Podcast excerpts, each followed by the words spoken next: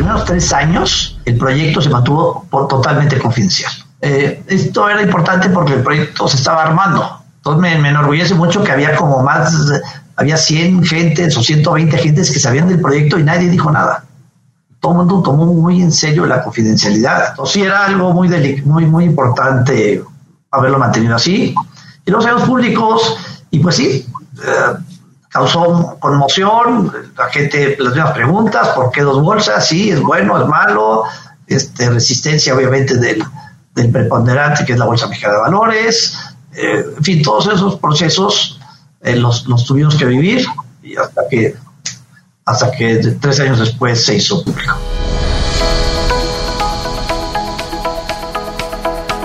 Hola, has venido a escuchar nuestras historias, ¿verdad? Entonces, bienvenido a Cuentos Corporativos, el podcast donde Adolfo Álvarez y Adrián Palomares hacen de juglares y nos traen relatos acerca del mundo de las empresas y de sus protagonistas. Prepárate a escuchar interesantes historias acerca del management, startups, compañías exitosas y fracasos empresariales. Pon a tono tus oídos y disfruta de este nuevo capítulo de Cuentos Corporativos. Y como todo cuento, este también empieza con un había una vez. Que lo disfrutes. Adrián, ¿te imaginas que de pronto alguna de las startups que hemos entrevistado sigan, por supuesto, en su proceso de crecimiento y eventualmente se desarrollen hasta volverse públicas? Adolfo, pero yo creo que ser una empresa pública debe ser muy complejo, ¿no? Además, como que las opciones no son muchas y tienes que cumplir muchísimos requisitos. Bueno, de eso se trata justo lo que vamos a descubrir hoy en Cuentos Corporativos. En este episodio queremos platicar sobre lo que es convertirse en público y participar en una nueva bolsa de valores, una que particularmente lleva el nombre de Viva, la cual acaba de cumplir tres años y fue nombrada la empresa más innovadora en México dentro del rango de menos de 500 empleados. Y para hacerlo, vamos a comenzar este episodio como siempre lo decimos, invocando las palabras mágicas. Había una vez un joven al que siempre le atrajo la economía, por lo que decide estudiar esta licenciatura y posteriormente una maestría en Administración de Empresas por parte del Instituto Tecnológico Autónomo de México, ITAM en 1977 inicia su carrera en el sector financiero, en Banamex, en el área de inversiones institucionales. Posteriormente participó en el inicio de operaciones de consultoría internacional, hoy Cibanco, la primera casa de cambio corporativa. Y después inició dos casas de cambio más, Interamericana Casa de Cambio Inverméxico y Fomento de Divisas, Inverlat. Hablamos de Santiago Urquiza, quien funda en 1988 Cencor, la central de corretajes, con el objetivo de ofrecer servicios de infraestructura para el desarrollo de mercados financieros. En 1993 constituyó la primera empresa de corretaje interbancario en México, Enlace. En el año 2000 creó PIP, una empresa de proveeduría de precios. En el 2005 formó MEI, Mercado Electrónico Institucional, una plataforma de corretaje institucional, préstamo de valores y operación entre fondos de inversión. Y por si fuera poco, en 2018 inicia operaciones Viva, la Bolsa Institucional de Valores.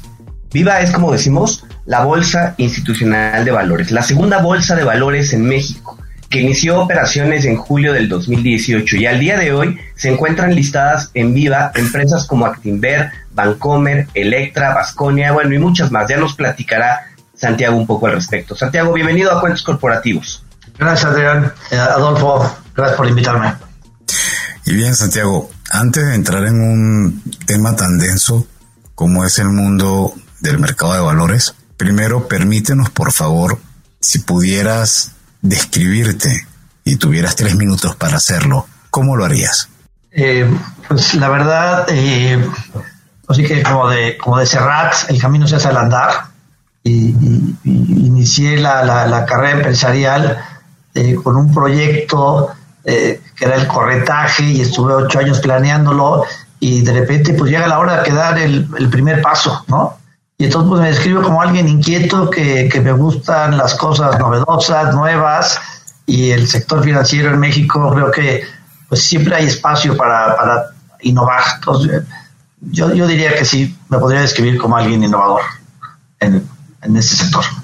Oye, Santiago, a ver, y déjanos conocer un poco más del plano personal. No sé, aparte del tema laboral, ¿qué te gusta? Eh, no sé, ¿te gusta montar a caballo? ¿Te gustan los coches? ¿Te gusta cocinar? ¿Qué te gusta fuera del trabajo? Fuera del trabajo, yo juego mucho golf. Tengo un, handicap bajo que para mantenerlo hay que dedicarle bastante tiempo. Entonces ando muy mucho en la parte técnica y clases y tal. En fin. Entonces eso, eso definitivamente es algo, algo que, me, que me gusta bastante. Y pues nada, pues trato de, pasar el tiempo mucho en la playa, ahora sobre todo con la, en Vallarta, ¿no? Este, ahora con la pandemia más, este, entonces distribuyo mi tiempo, ¿no? Y Santiago, a ver, en la introducción que hicimos nos dimos cuenta que tienes mucho tiempo dedicado al mundo financiero y que tu último gran paso fue eh, participar en la creación de Viva. ¿Por qué hacía falta una bolsa como Viva en México? Fíjate que uno, uno esto que oye de uno de la, uno de la tanto que se habla de la competencia, la verdad que, que yendo más a fondo de por qué se habla y se impulsa desde el sector público y el sector privado la competencia, es que, es que realmente la competencia es lo que hace crecer a cualquier mercado. ¿No? Y la hace crecer porque a través de más de un proveedor se hace un, un ciclo positivo donde, donde uno mejora lo que está en oferta y esa mejora obliga al otro a mejorar también y, y, se va mejorando la, la, el producto. Eh, y al mejorarse el producto en precio, en innovación, en calidad, eh, hay más demanda. Pues hay más oferta, más demanda y viene un ciclo que hace crecer los mercados. Por ejemplo, lo vemos en los coches. Hoy hay, pues, no sé, 30 marcas de coches. Y unos son más económicos, otros menos, otros eléctricos, otros tal. Y entonces, pues prácticamente alcanzan a una muy amplia gama de consumidores. la industria de coches crece a raíz de la competencia. Es un ejemplo exagerado porque ahí hay mucha competencia. Pero entonces en, en sectores desde un mercado bursátil donde hay solo una bolsa, pues la única forma de que esta proveeduría de la plataforma para operar acciones eh, vaya al ritmo de innovación necesario y al que va el mundo, pues es el camino de la competencia. Entonces no es que haya un mercado del tamaño suficiente para dos bolsas, es que el tamaño suficiente se hace a raíz de la competencia. Entonces debemos aspirar a que nuestro mercado crezca con una segunda bolsa. ¿no?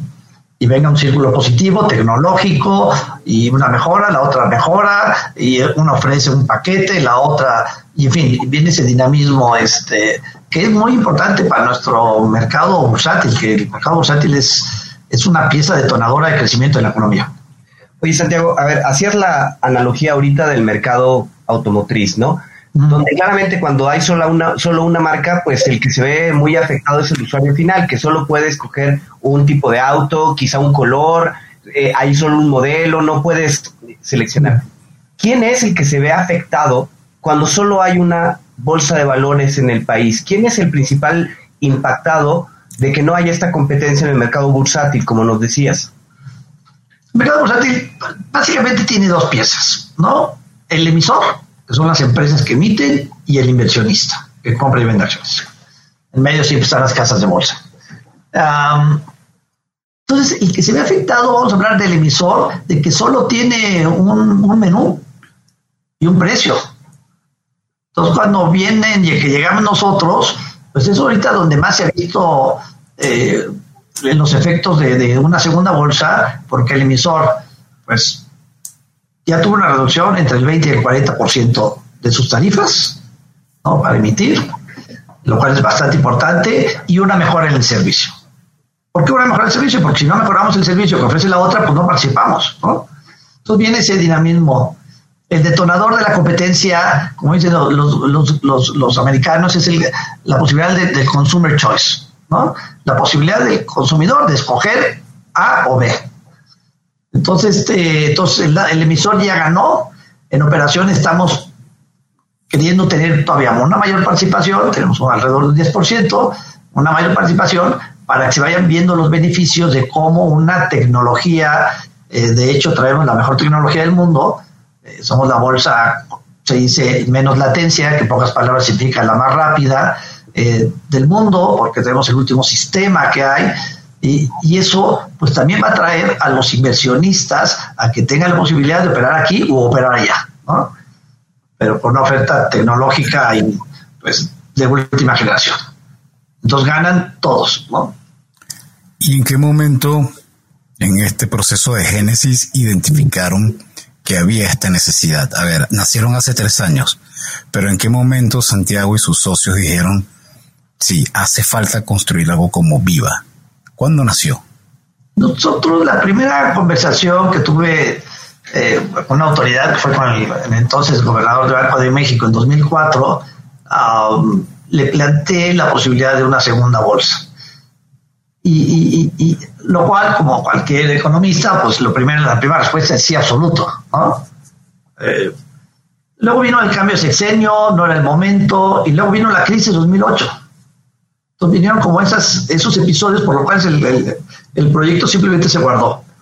¿no? Este, cuando viene el, gobierno de Peña Nieto, que, que hacen la, la reforma financiera, y la reforma financiera significaba más competencia para el beneficio de los consumidores, eh, aunque no hablaba, no hablaba específicamente de bolsas, se incluía como implícitamente en esa, en esa reforma. Entonces, este, planteamos en el 2013 a las autoridades la posibilidad de una segunda bolsa y fue un sí inmediato porque para la autoridad es muy importante tener dos proveedores, este, con los cuales eh, desarrollar el mercado. Pero me voy un, Adolfo, me voy un poco antes de por qué llegamos a esa conversación en 2004 y, es el, el, nacimiento del grupo que la primera empresa que trajimos, que fundamos, fue Enlace. Enlace que significa interbancario. Eh, ese servicio no lo había en México, que es un broker, en, se dice en inglés, o un corredor en español, interbancario. Se pone en medio de todas las operaciones, en este caso el primer mercado fue el mercado de cambios, entre los bancos. Antes de esto, los bancos para comprar y vender dólares entre ellos, que es el mercado interbancario, tenían que hacer llamadas bilaterales. Bancomer le hablaba a Banamex, le pedía un precio del, dólar y cerraba o no cerraba o hablaba a otro banco. Eso, como se imaginarán, es, no es, no es eh, lo más eficiente porque no se tiene la información de la mejor postura de compra ni de la mejor postura de venta. Al momento que tenemos servicio que se acostumbraba mucho en los países desarrollados, eh, tenemos una liga directa telefónica con, todos los bancos y los bancos nos dan al, broker, al corredor, sus mejores precios de tipo de cambio, del peso dólar, y, y entonces resumimos la mejor cotización de compra y de venta. Entonces, el mercado tiene una mejor información y al tener una mejor información se hace un mercado más líquido, ¿no? Porque es menos costoso comprar y vender. Entonces, realmente el impacto que tuvo en el 93, a partir de ese año, el mercado de cambios fue un crecimiento importante en el volumen del peso dólar. Teniendo esa experiencia positiva, en el año de 1995 iniciamos el corretaje en mercado de dinero, en los bonos, en los CETES. Ahí ya necesitamos una pantalla donde vieran los bancos, nosotros en Enlace solo operamos con bancos, es el mercado de mayoreo. Y en la pantalla veían los bancos cuál era la mejor postura de compra y de venta de cada bono, o de cada siete. Esto a su vez traía más liquidez a ese mercado. Entonces la experiencia había sido muy positiva y en el 98 trajimos eh, la operación de, los de los eh, derivados de tasas de interés los IRS Interest Rate Swaps. Y fue un éxito bastante importante porque, eh, pues porque los mercados derivados son muchas veces más grandes que los mercados físicos, de bonos. Toda esa experiencia la, la hicimos, al principio éramos los únicos, en 95 llegaron más brokers o más eh, corredores, en 98 más, y en total éramos como cuatro o cinco empresas, ¿no? Compitiendo para bien de los bancos, que son los que eran los clientes, ¿no? Y entonces, habiendo tenido, esa experiencia de que el corredor había hecho crecer estos mercados OTC, como se les conoce, fue cuando hice el primer planteamiento a la autoridad de una segunda bolsa. Recordemos que la bolsa venía rezagada de acuerdo, en relación al tamaño de la economía. Se había quedado más pequeña de lo que nos correspondía como economía número 15 del mundo. Nuestra bolsa era la número 26, 27 ¿no? en tamaño. Entonces pensamos que esta experiencia de una mejor información y de competencia podía hacer crecer el mercado de valores, lo cual es francamente importante para detonar un mayor crecimiento en la economía. ¿Por qué es importante? Porque las empresas acuden al, mercado de valores para deuda, para financiar bonos o para financiar eh, capital a través de su emisión de acciones. Entonces, bueno, vuelvo a la historia que estaba contando, que llegamos al 2013, cuando ya formalmente lo presentamos a la autoridad y nos, nos apoyan con la, con la moción, y de ahí trabajamos cinco años hasta llegar al 2018, 25 de julio, que iniciamos operaciones. Os viva eh, anuncia el inicio ese día en el altar de la patria, este, una, una ceremonia muy, muy interesante, y la hicimos en un monumento nacional porque las bolsas tradicionalmente se consideran como mercados, como bienes eh, públicos, aunque sean empresas privadas. O sea, es, tan trascendente en su función que la eh, que se piensa que la bolsa de Madrid es pues, del país, ¿no? y la bolsa eh, de Londres, y en fin, aunque sean empresas ¿no? privadas. Entonces, este, con esa con esa sensibilidad fue que hicimos el, inicio de operaciones en, el altar de la patria, que queda ahí a, los pies del castillo de Chapultepec, y, ahí se dio el, inicio de operaciones. Eh, Santiago, a ver, nos platicas que en el 2004 tuviste la conversación con el director de Banco de México, 2018 lanzan Viva. Eh, parecería que desde el inicio hubo una buena aceptación y que todo fue fluyendo, salvo temas de cambios de gobierno, de crisis que son pues, muy normales en nuestro país. Pero ¿cuáles fueron esas barreras que se encontraron, esos primeros desafíos que de pronto hicieron pensar que a lo mejor Viva no iba a poder ser una realidad? ¿Cuáles fueron los primeros inconvenientes que tuvieron? Mira, una cosa que fue muy importante fue que eh, por los primeros tres años el proyecto se mantuvo totalmente confidencial. Eh, esto era importante porque el proyecto se estaba armando, no, había una, una oferta definida. De hecho, inicialmente pensamos nosotros en hacer el sistema de operación, hacerlo con nuestros propios recursos. Y en el camino nos encontramos que Nasdaq era un proveedor de, alrededor de 100 mercados alrededor del mundo. ¿no? Este, pues, son cosas que solo te las encuentras caminando. ¿No? Este, entonces, fue muy importante mantenerlo confidencial porque estás con una idea, eh, había solo un oferente preponderante, con mucha fuerza, que si no tenías algo armado, pues podía ser más complicado tu, el, desarrollo del proyecto, ¿no? Entonces me, enorgullece mucho que había como más, había 100 gentes o 120 gentes que sabían del proyecto y nadie dijo nada. Todo el mundo tomó muy en serio la confidencialidad. Tanto 20, 30 gentes que trabajaban en el gobierno, como otros tantos proveedores que estaban ayudando al proyecto, como otros tantos, en Estados Unidos, eh, de Nasdaq y su equipo, y, se mantuvo totalmente confidencial hasta que el día que anunciamos nuestra, eh, nuestra intención de aplicar para una concesión. Ese día se hizo público, ¿no? Entonces pues, ya nos agarró organizados, armados, eh, conseguimos el fondeo a través de un fondo de capital que se llama LIF, eh, que aportó al proyecto mil millones de pesos y, este y pues ya estábamos armados con, esto para, salir públicos, ¿no? Entonces sí era algo muy, muy, muy importante haberlo mantenido así. Y los salíamos públicos, y pues sí, eh, causó conmoción, la gente, las mismas preguntas, ¿por qué dos bolsas? Sí, es bueno, es malo, este, resistencia obviamente del, preponderante que es la Bolsa Mexicana de Valores, eh, en fin, todos esos procesos eh, los, tuvimos que vivir y hasta que, hasta que tres años después se hizo público, se hizo la primera operación. Oye, Santiago, excelente. O sea, todo lo que nos comentas a nivel de lo que fue la, la, creación, la génesis, la evolución, luego la colocación en el mercado, la inauguración. Hoy en día debe ser una empresa con un creciente número de compañías. En verdad es una historia que motiva, pero todas estas historias siempre tienen bemoles. ¿Cuál sientes tú que ha sido en algún momento durante estos tres años la crisis más compleja, la, la mayor que ha podido vivir Viva en estos cortos tres años? podemos decir con orgullo que los tres años de operación no se ha parado ni un segundo el sistema. Entonces es una, una continuidad del 100%. Eh, crisis, pues, pues mira, así una crisis importante, no, la verdad que no hemos tenido, ¿no?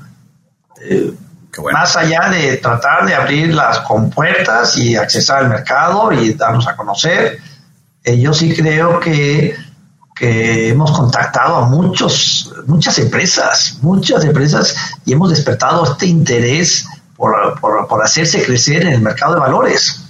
Las empresas llegan a un momento donde ya, donde ya la deuda ya no funciona, ya están en su capacidad de, de, de, dormiento y el siguiente paso lo tienen que dar al, al, mercado de capitales, ¿no?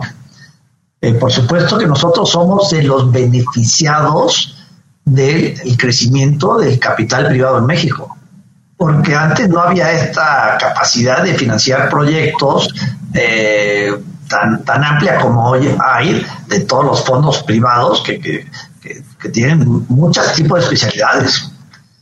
Entonces, eh, antes un proyecto como este, pues uno iba a Nueva York y allá lo tomaba una de las empresas grandes y pues lo vendía allí o, se asociaba allí, ¿no? Pero hoy tenemos esta facilidad de una industria pues, con más de 60 mil millones de dólares este, financiando empresas ¿no? en alguna etapa de crecimiento. Este, entonces, eh, hemos contactado ahora, de repente la gente dice, ¿por qué no hay más emisiones? Bueno, pues entramos en un proceso de transición política que, pues, pues eh, hay una retención eh, parcial de la inversión que creemos que ya se irá superando, ¿no? Este, entonces creemos que sí estamos optimistas de que esta segunda parte del sexenio pueda haber más empresas que están al 1, 2, 3 por salir al mercado, ¿no? Pero para salir al mercado también tiene que haber demanda de inversión, porque si no hay la demanda, este, pues no les pagan el precio que creen que, que, los propios empresarios evalúan su, ¿no? su empresa, ¿no? Entonces tienen que dar los conjuntos, oferta y demanda. Y creemos que este, ya pasando este periodo inicial desde el sexenio, creemos que ahora pues, pues estamos oyendo que hay más, más interés ¿no? de, de esas empresas también que vienen del capital privado, que tienen que dar un paso que se salen los inversionistas institucionales, terminan su periodo y típicamente, pues, pues una opción es el mercado público o un socio estratégico. Siempre creemos que es el mejor mercado público porque hay recursos en México para, para invertir, ¿no? Eh, Santiago, en, en, México ahora está muy de moda, en México y en Latinoamérica, eh, todo el tema del ecosistema emprendedor. En uno de nuestros episodios anteriores platicábamos con Alejandro Estrada, algún autor de un libro de toda la historia del ecosistema emprendedor y habla de que este es el momento de México, que unicornios como pues ha surgido Kavak, Bitso, Clip, pues van a hacer algo generalizado, ¿no? Se va a viralizar el tema de tener unicornios en México. ¿Cómo ve viva ese entorno? Y no sé, algún día veremos un Kavak en, en viva, a un Bitso en viva.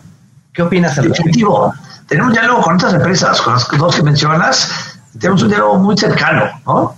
Entonces, pues estarán evaluando en su momento, pues que acaba de levantar capital privado, este, de fondos, tiene una evaluación muy interesante, pues probablemente el siguiente paso, en dos tres años, sea salir al mercado público, ¿no? Este, sería lo, lo, lo, lo, que correspondía a una empresa de su tamaño. Entonces, este, pues, pues sí, definitivamente los vamos a ver, ¿no? Es interesante aclarar que todas las empresas que se que estaban, pues, cuando nacimos, estaban listadas en, o están listadas en la Bolsa Mexicana de Valores, todas las empresas se, cotizan en las dos bolsas, independientemente de dónde estén listadas, ¿no? Entonces, eh, sí tenemos una, pues, un quehacer importante de cómo traer más empresas y pasar ese famoso número de 150 emisoras, ¿no? De hecho, allá, hacia allá iba mi, según, mi próxima pregunta. Hoy, entonces, a tres años, ¿cuál es el resultado que presenta Viva? Nos comentabas entonces que a nivel de empresas, ambas bolsas manejan el mismo número de, de compañías y a nivel transaccional y a nivel de, de volúmenes, ¿cómo, ¿cómo sería esa radiografía? Ha habido mucha emisión de deuda. El mercado de deuda ha seguido activo.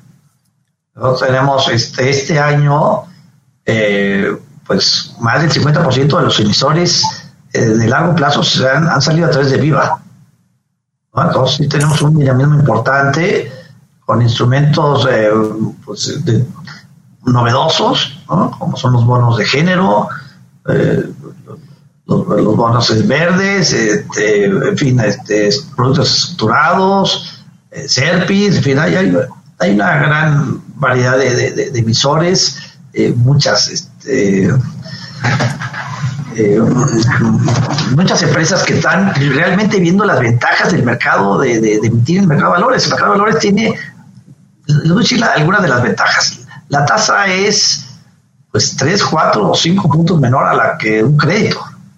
¿no? Teniendo una calificación de A, doble A para adelante, este, ya tiene un ahorro importante las tasas. Eh, son al, a mediano largo plazo las emisiones, 3, 5 años, este, y no hay amortización de capital, entonces a la empresa le da mucho más liquidez. ¿no? Este, es un complemento del crédito bancario, pero es un complemento muy, muy... Eh, pues muy competitivo, ¿no? Las empresas siempre evalúan crédito bancario o, o emisión de bonos, ¿no? Las de tamaño, digamos, mediano, ¿no? Que pueden acceder. Este, entonces hemos visto mucha deuda, emisión de deuda, eh, acciones, pues nos tocó en, en, mayo, justo en la pandemia, hacer la primera emisión de acciones que se hacía después de tres años de sequía, que se hizo en Viva, que fue Cox Energy, Latinoamérica, y, y, y, pues estamos esperando que crezcan más las emisiones de capital, que son las que comentaba hace rato, que se tienen que dar la oferta, que creemos que potencialmente está ahí, hay mucho interés, y ahora que se reactive la demanda por inversión, ¿no? Es, uh, es importante y entonces veremos que, que, el número de emisoras pueda crecer, ¿no? Y, y en ese sentido, eh, ¿qué características debería tener una organización para que de pronto viva la, la voltea a ver, para que Viva esté interesado en que participe pues en el mercado de, de acciones, tal cual. Mira, sí, depende más de su intermediario, casa de bolsa, o de su banquero de inversión, que, que le diga a la empresa, estás lista para seguir el mercado público, y ese estar lista significa que eh, voy contigo para conseguir a los inversionistas que suscriban esas acciones, ¿no? Entonces, el primer paso, nosotros eh, como bolsa, pues estamos abiertos a todas las empresas que quieran listarse. Sí tenemos una filosofía de estar con ellos no solo el día de la colocación, el día del IPO, sino estar con ellos desde que empiezan a investigar la posibilidad del mercado de valores. Aquí recibimos muchas empresas todo el tiempo, nos encanta platicar con ellas, eh, platicar del mercado y las ventajas. Entonces, este a veces nosotros decimos, bueno, pues una empresa que tenga ventas de mil millones para arriba, pues, pues debería de empezar a analizar, ¿no? Eh, la posibilidad del mercado de, de valores, ¿no? Este, ya sea para bono o para capital. Eh, pero es un dato simplemente por, por hablar de un, de un, un tamaño, ¿no? Eh, pero sí, sí, sí creo que este mercado es, para más empresas de las que se, de las que esperan, ¿no? De las que típicamente se considera. ¿no? ¿Qué tiene que tener? Principalmente un gobierno corporativo estructurado, ¿no? Y una, pues, pues si fuera deuda, una calificación, ¿no? De, de A para arriba, ¿no?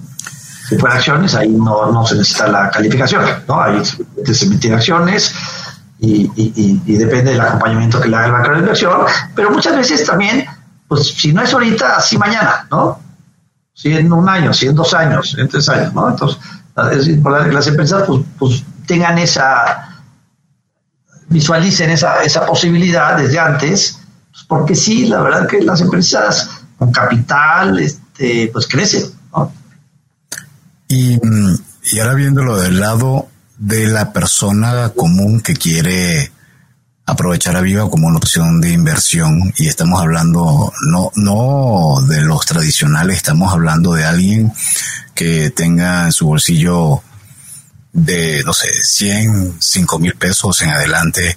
Se ha popularizado mucho últimamente el tema de apps donde, por ejemplo, Flink te permite invertir en bolsas del exterior ¿Sientes que México ya está preparado para algo así y Viva tendría pensado desarrollar una posibilidad tan versátil como esta? Como bolsa de valores, nuestros eh, clientes en la parte operativa son las casas de bolsa. Son los únicos que podemos tener una relación para la transaccionalidad, para la compra-venta de acciones. Y las casas de bolsa tienen, hay 35 casas de bolsa que tienen diferentes modelos de negocio. ¿no?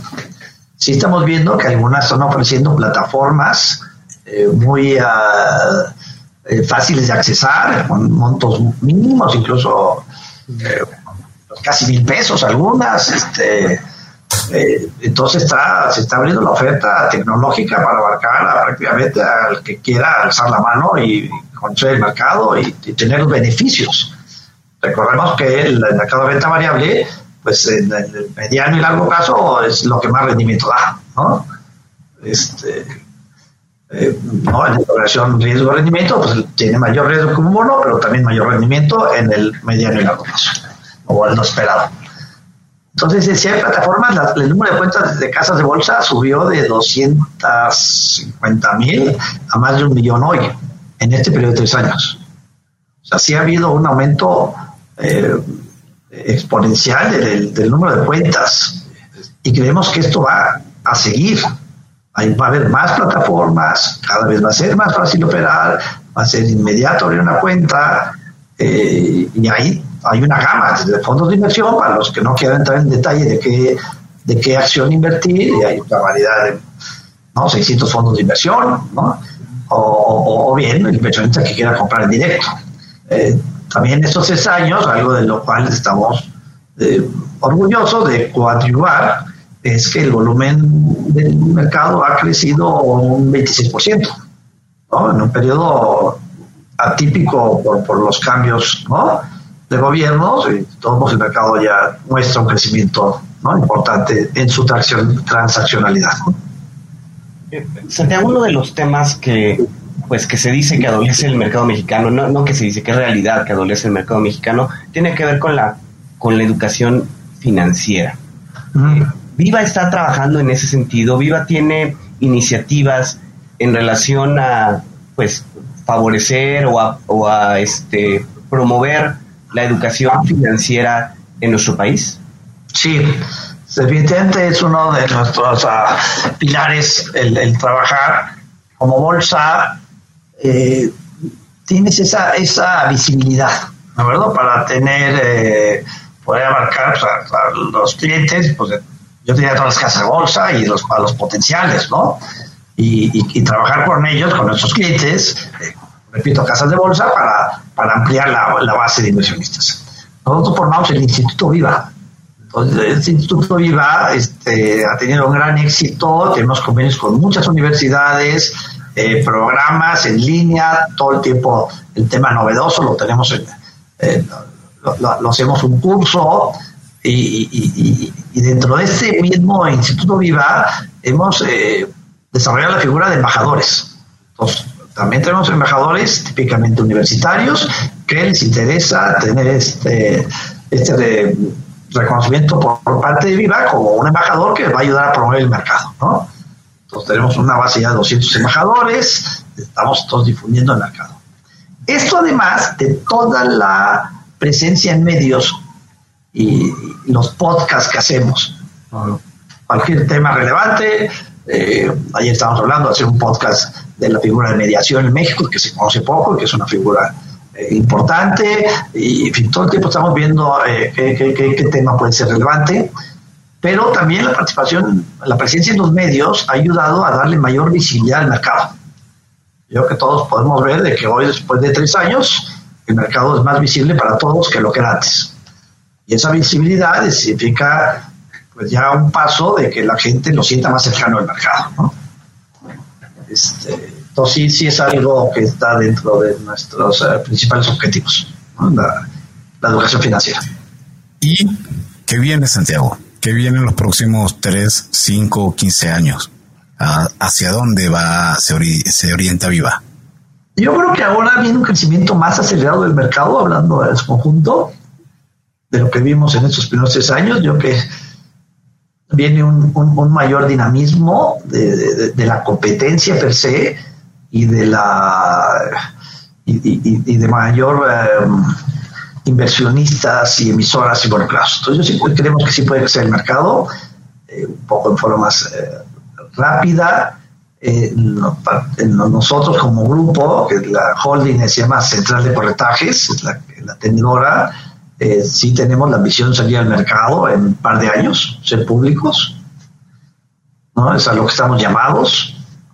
Y creo que sí tenemos el tamaño y, la, y, la, estructura para también para salir. Este, nos, llama a ser totalmente transparentes y visibles, este, ¿no? nuestro mismo quehacer. Les cuento que el grupo tiene, hablamos de, de Sencor, pero tiene otras dos, empresas, que una es PIP, que es una empresa que cubre Latinoamérica, este, que da precios de cierre, precios de evaluación de activos financieros todos los días. Todos los fondos de inversión se evalúan con un proveedor de precios, haremos dos proveedores de precios, uno que pertenece a nosotros y otro a la Bolsa Mexicana. ¿no? PIP y Valmer. Eh, es una empresa bien importante del grupo y luego tenemos, eh, hay otra empresa que se llama MEI, Mercado Electrónico Institucional, que hace corretaje entre inversionistas institucionales y bancos.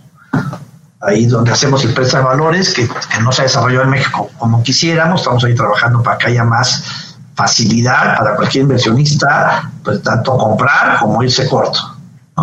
Eso le da un dinamismo adicional al mercado.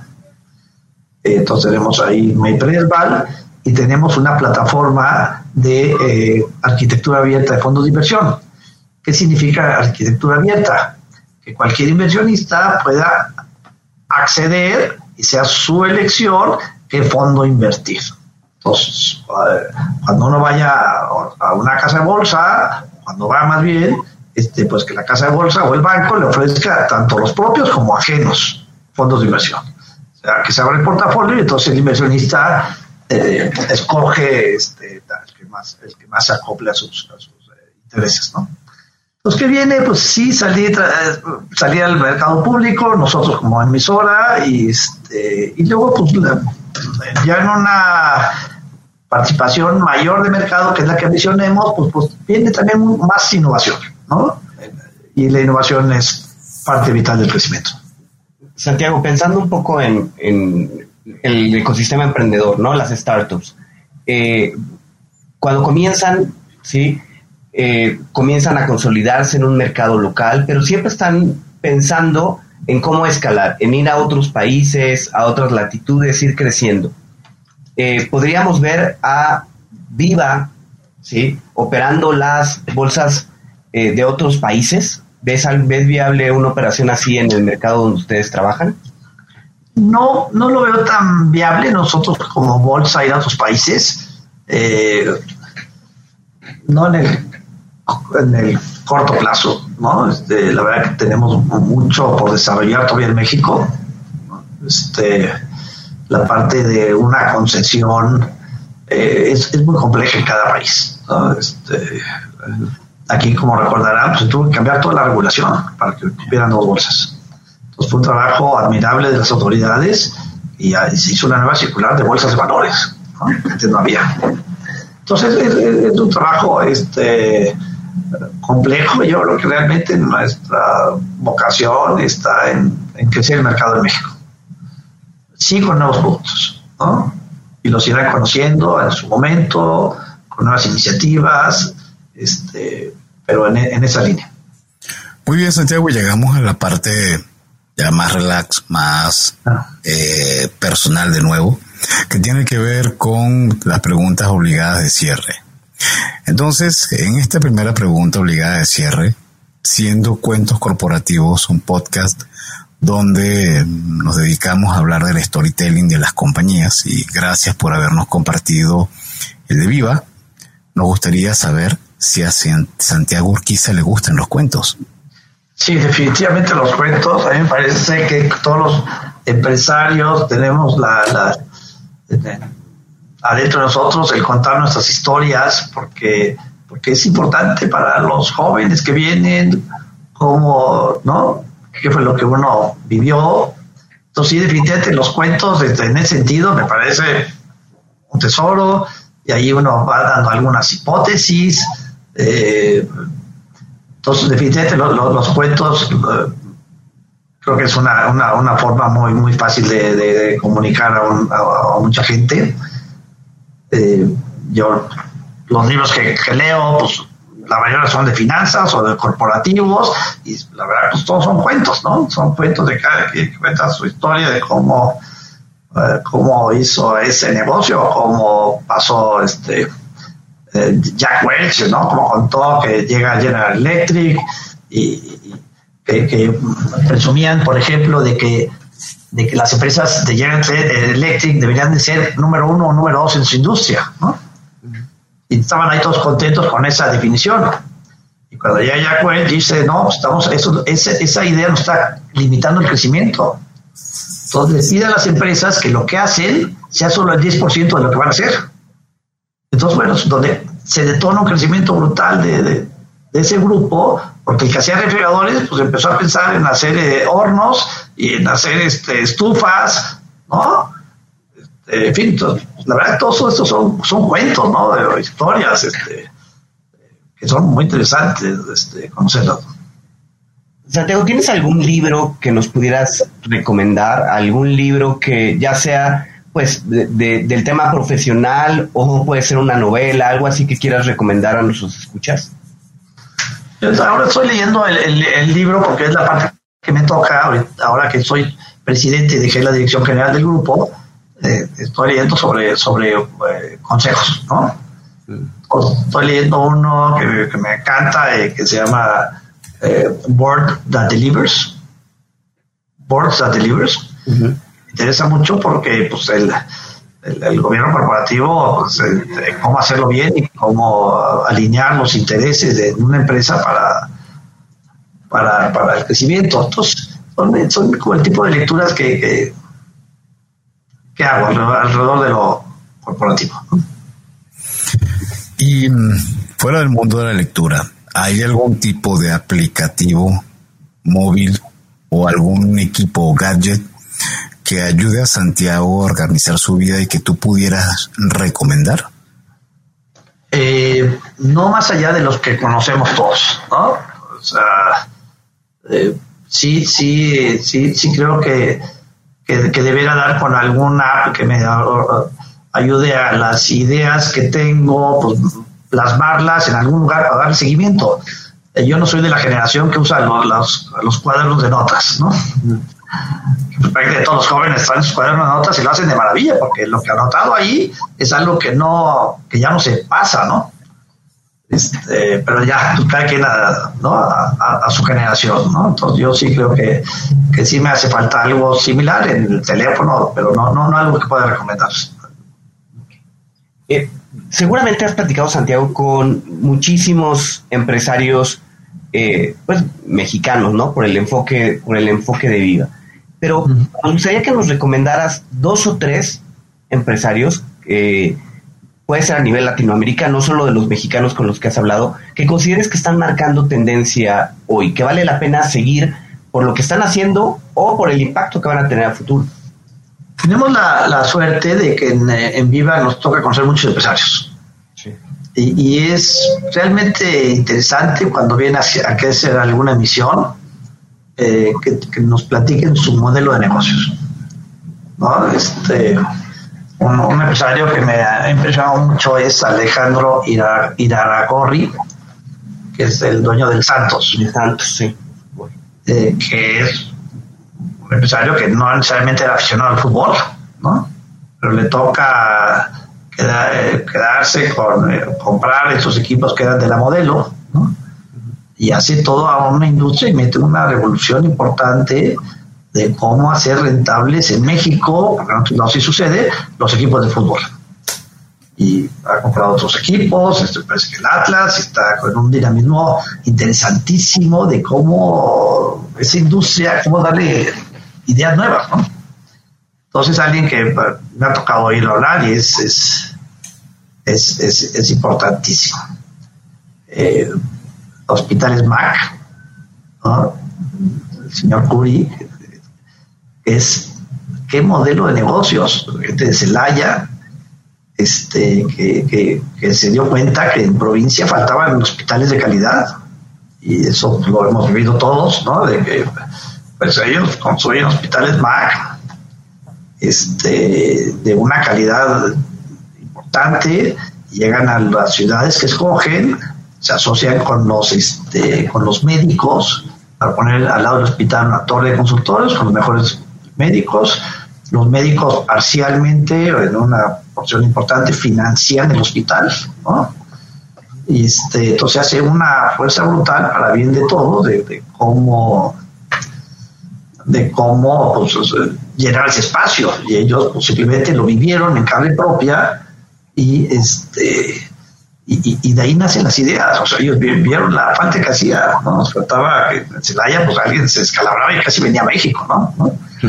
Este, todo bueno, eh, prensa que está teniendo un éxito brutal, han emitido con nosotros bonos, eh, no sé, dos veces, este, y luego también están desarrollando otro modelo de hospitales todavía más pequeños, en algunos locales que, que dejó Best Buy, ¿no? Este, que son lugares muy céntricos, este,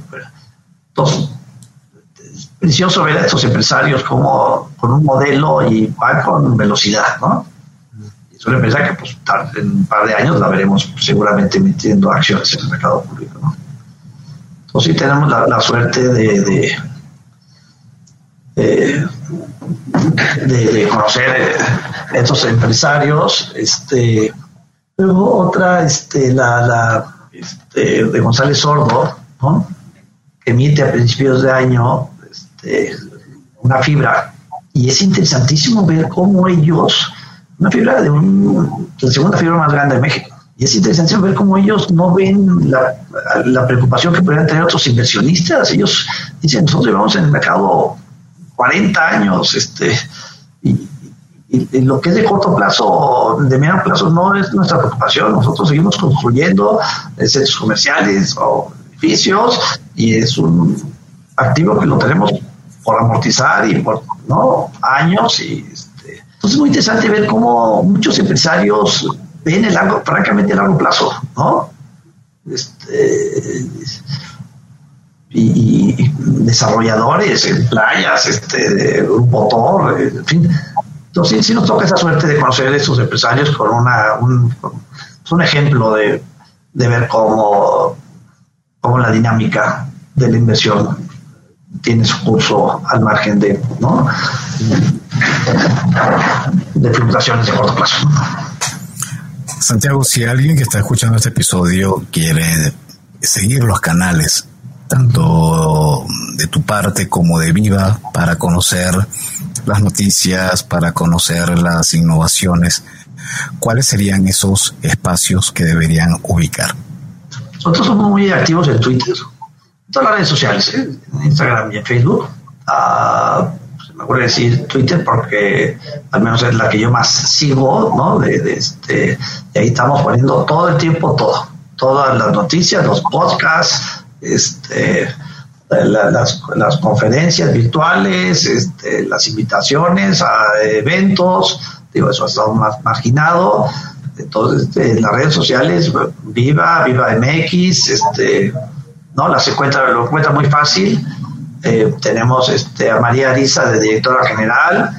Eh, María es alguien tremendamente dinámico, eh, que todo el tiempo está, tanto en el de Viva como en, su Twitter personal, poniendo noticias. Este, yo sí creo que es un paso pues muy, muy a la mano para, para seguirnos.